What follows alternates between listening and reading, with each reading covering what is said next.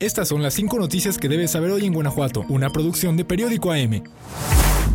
El abogado Salvador Alejandro González fue asesinado en su vehículo cuando llevaba a sus hijos a la escuela. La Fiscalía General del Estado ya cuenta con varias líneas de investigación, pues al parecer la víctima había recibido amenazas, ya que era abogado de varias de las personas defraudadas por la inmobiliaria Punto Legal. Él es el segundo abogado relacionado con este caso que ha sido asesinado en este año. Además, es el tercer abogado ejecutado en los últimos tres meses en León. El hecho ocurrió a las 7.16 de la mañana del miércoles 21 de febrero, en el cruce de los bulevares José María Morelos e Insurgentes, a unos metros de la glorieta de la Antorcha, rumbo a la salida Lagos. Salvador Alejandro González conducía un auto Volkswagen Vento modelo 2021, cuando dos hombres en una motocicleta verde con negro se le emparejaron al lado del piloto. Uno de ellos sacó un arma y disparó contra la ventanilla del auto en repetidas ocasiones. La esposa e hijos de la víctima salieron ilesos, pero Salvador Alejandro estaba gravemente herido, por lo que pidieron ayuda de inmediato a los automovilistas que fueron testigos del ataque. Elementos de la policía municipal acudieron a la escena, al igual que paramédicos de bomberos, pero el hombre ya había fallecido. Jorge Guillén Rico, secretario de Seguridad de León, dijo que gracias a las cámaras de vigilancia de la zona, detectaron que los autores del crimen del abogado fueron dos y que iban a bordo de una motocicleta. Señaló que luego del asesinato se realizó todo el protocolo necesario y un operativo de búsqueda de los responsables. También mencionó que la investigación ya está en manos de la Fiscalía General del Estado.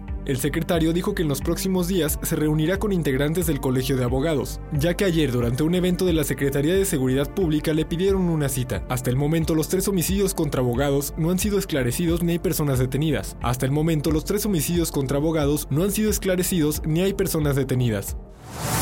Con lágrimas y un pequeño moño blanco pegado en la puerta, es como docentes y alumnos de la escuela primaria Cuauhtémoc recordarán a Lisette Valentina Rivera Castro, quien cursaba el cuarto año de primaria y que murió tras un ataque armado el martes cuando viajaba en compañía de su mamá, un elemento de policía municipal de Celaya. La partida de Valentina ha dejado una banca vacía en la escuela primaria. Sus maestros recordaron cómo Vale soñaba con crecer y convertirse en una reconocida veterinaria para poder ayudar a todos los animales que no podían defenderse por sí solos. Ella era una niña llena de vida, sueños y un inmenso que fue trágicamente cortado. Los docentes también destacaron la admirable dedicación de la madre de Valentina, Teresa Estefanía Castro Ramírez, quien a pesar de ser madre soltera y su exigente trabajo como oficial de la Policía Municipal de Celaya, siempre estuvo presente en la educación y eventos importantes de su hija. La catalogaron como una mujer responsable y dedicada a Valentina, reflejando el fuerte vínculo entre madre e hija y el esfuerzo de Teresa por mantener su rol como madre y su carrera. Mencionan que era habitual verla llegar a los festivales o celebraciones de la escuela aún con su uniforme de trabajo. Esta imagen de compromiso y amor maternal quedó grabado en la memoria de quienes conocieron a Valentina y a su madre, sirviendo como testimonio de su inquebrantable apoyo a pesar de las circunstancias. A través de los esfuerzos de su madre, el apoyo de sus abuelos y el cariño de la comunidad educativa, ella vivió rodeada de afecto y motivación, elementos fundamentales que la ayudaron a soñar y a ser una niña excepcionalmente alegre y carismática.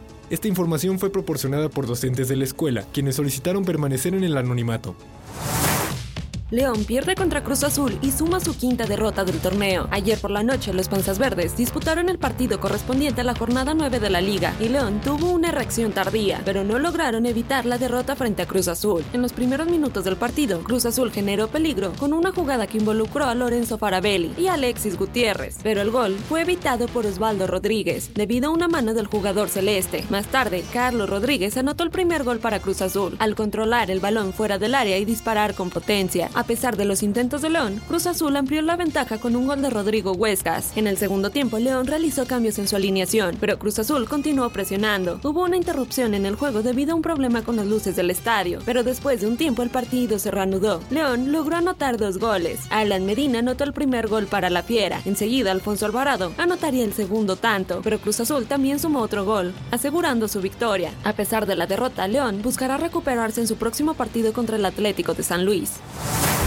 Después de estar 42 días secuestrado, un joven logró huir de sus captores y fue auxiliado por elementos de la policía municipal. Fue a las 12.14 de la madrugada de este miércoles 21 de febrero cuando el 911 recibió un reporte en la calle 20 de enero, esquina con Cuauhtémoc, en la colonia Obregón. Ahí estaba Francisco Javier de 27 años, quien contó a los policías que el pasado 10 de enero se encontraba en su negocio en la colonia Santa Croce cuando llegaron cinco hombres. Contra su voluntad, fue subido a un vehículo gris y se lo llevaron. La madrugada del miércoles logró escapar de la casa donde lo tenían privado de la libertad. La unidad de policía le brindó el apoyo para interponer su denuncia, informó la Secretaría de Seguridad, Prevención y Protección Ciudadana de León. Francisco Javier declaró ante el Ministerio Público y posteriormente logró regresar con su familia.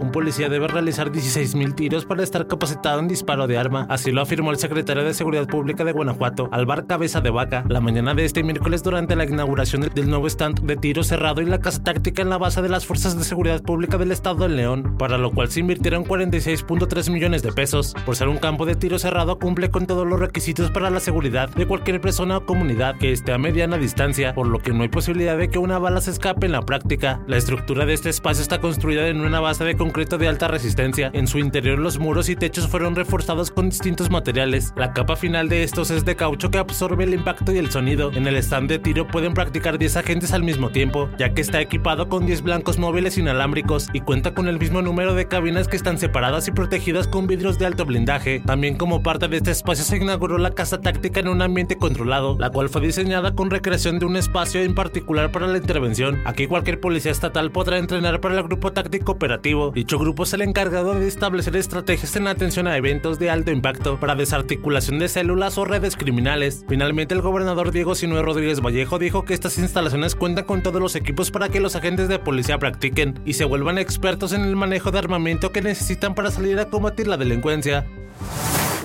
Estas fueron las 5 noticias que debes saber hoy en Guanajuato, curadas para ti por Periódico AM. Si quieres saber más detalles, síguenos en todas nuestras redes sociales y en am.com.mx. Además, no olvides consultar nuestra versión impresa, donde encontrarás toda la información detallada para ti.